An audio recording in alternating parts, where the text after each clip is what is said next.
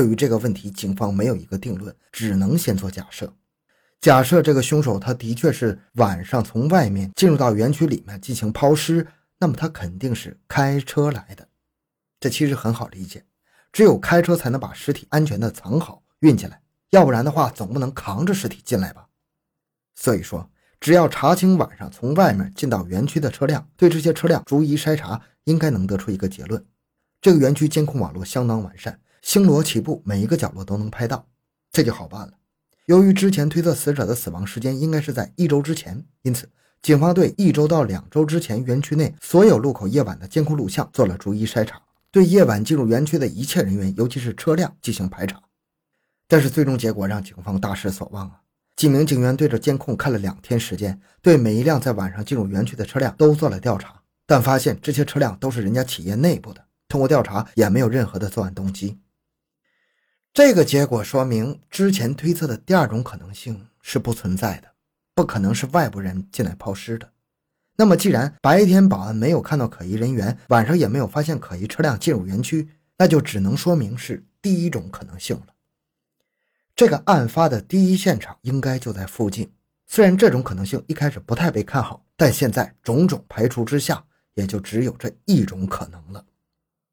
如果这种可能性成立，就像刚刚说的，那么凶手或者死者应该就是园区内的工作人员，或者是园区内的住户。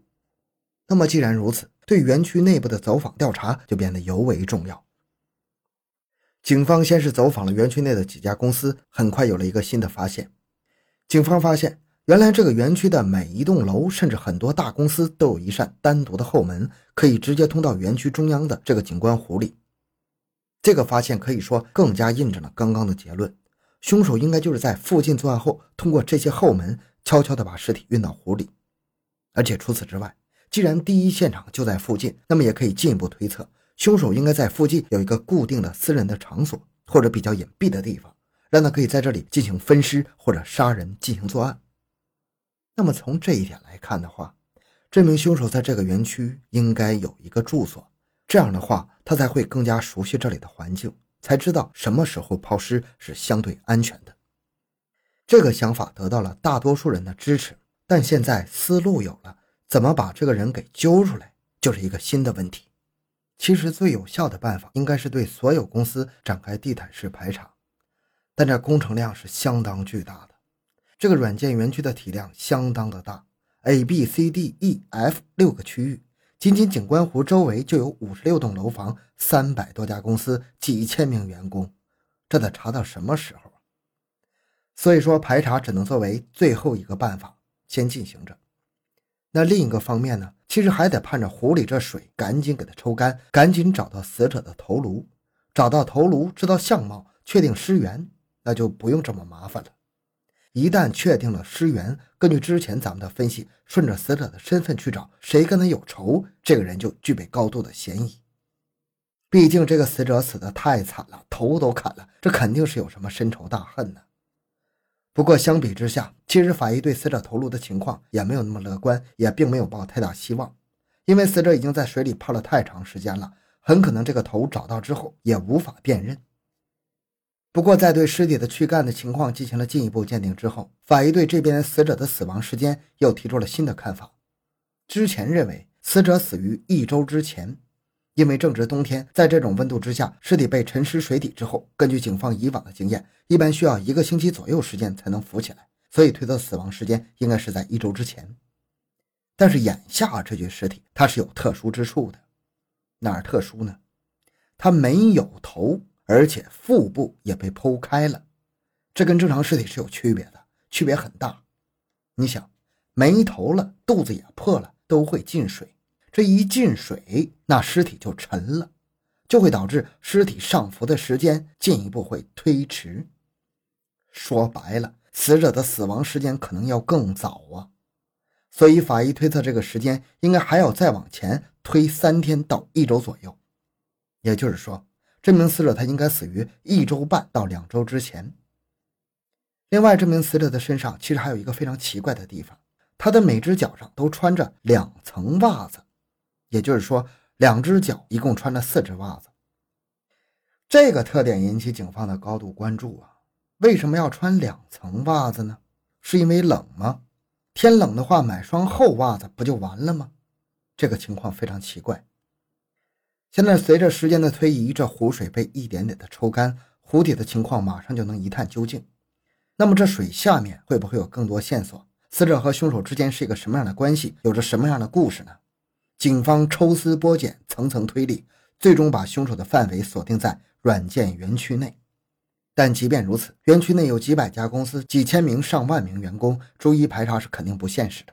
那么眼下只能盼着湖水抽干，能发现更多线索。从十二月六日案发当天，打捞人员就开始连夜加班，对景观湖的湖水展开抽排。但是这么大的湖，想把它抽干是没那么容易的。这项工作一直进行到了案发的第三天。十二月八号上午，对景观湖的抽水工作总算接近尾声了。而随着湖水的渐渐消失，湖底大量垃圾和杂物也进入警方的视线。警方万万没想到，如此高端大气上档次的科技园，还是有人那么不道德。这湖底堆积成山的垃圾，给警方的勘查工作带来极大的困扰。警方只能一边先扮演环卫工人，一边仔细寻找线索。而终于在大半天的勘查之后，功夫不负有心人，警方在一堆垃圾中发现了一颗人的头颅。经过法医鉴定，这颗头正是属于死者的。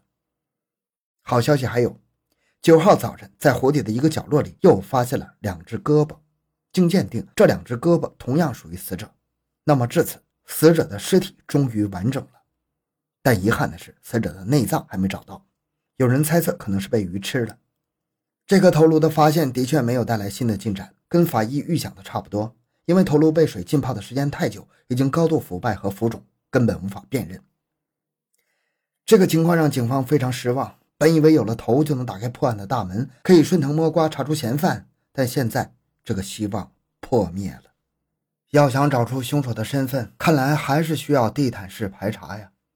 但是之前也提到了，直接排查工作量太大了，因此警方要想办法。再进一步的缩小凶手范围，以减少排查的工作量。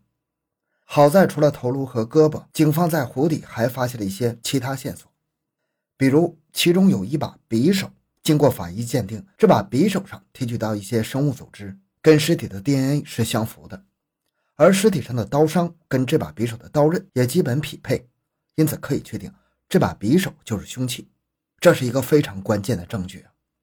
既然凶器也被扔在湖里，这说明案发第一现场肯定是在附近的，这更加印证了警方之前的推测。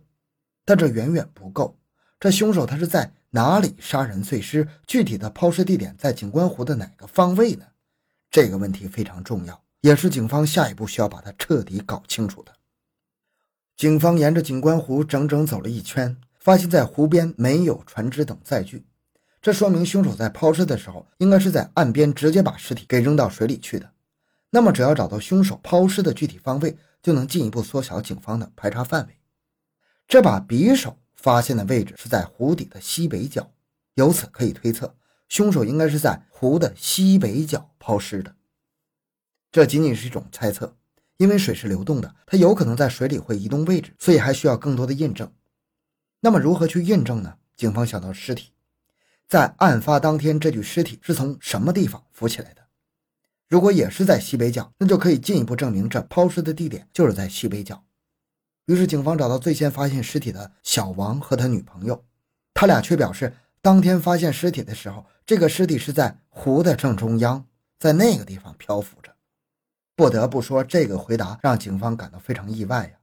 尸体在湖的中央漂浮着，这就不好判断了。尸体在湖中央被发现，并不代表着尸体就是在湖的正中央被扔下去的。当天正在刮风，很有可能是浮起来之后被风吹到湖中央的。想到这一点，大家豁然开朗。警方找到了气象局的同志来协助破案。根据气象局记录的那几天的风向情况，发现那段时间正在刮西北风。而根据保安的回忆，当时这具尸体的确是被风吹着慢慢飘到了湖的东南角。那么由此判断。这具尸体的确应该是从西北方飘来的，那么也就是说，具体的抛尸地点应该就是在景观湖的西北角。由此，警方把西北角坐落的各个公司企业列为了重点排查对象。但是说实话，即便是在湖的西北角，也大约有五十家公司，人流量依然非常巨大，排查工作进行的非常慢。警方一面焦急地等待排查结果，一方面对手里现有的线索也开始进行着复盘和分析。凶手可以直接把尸体抛进湖里，那么在园区内杀人的可能性是非常大的。但是警方最大的疑问是，园区里面戒备森严，真的有这么一条路可以既躲过监控摄像，又躲过众多保安的巡逻吗？根据摄像的分布以及保安的巡逻情况看。这么一条路几乎是不可能存在的，而如果这名凶手他真的躲过了所有的监控和巡逻的保安，那么这说明这个凶手他必然对这里的环境相当的熟悉。另一方面，技术人员在死者身上有了新的发现。起初，警方认为这死者看起来身体强壮，而且小腿短粗，所以给人一种比较精壮、比较年轻的感觉，因此判断这死者应该是四十岁左右这么一个精壮的中年男子。但是仔细观察之后，警方认为死者应该没有这么年轻，这是为什么呢？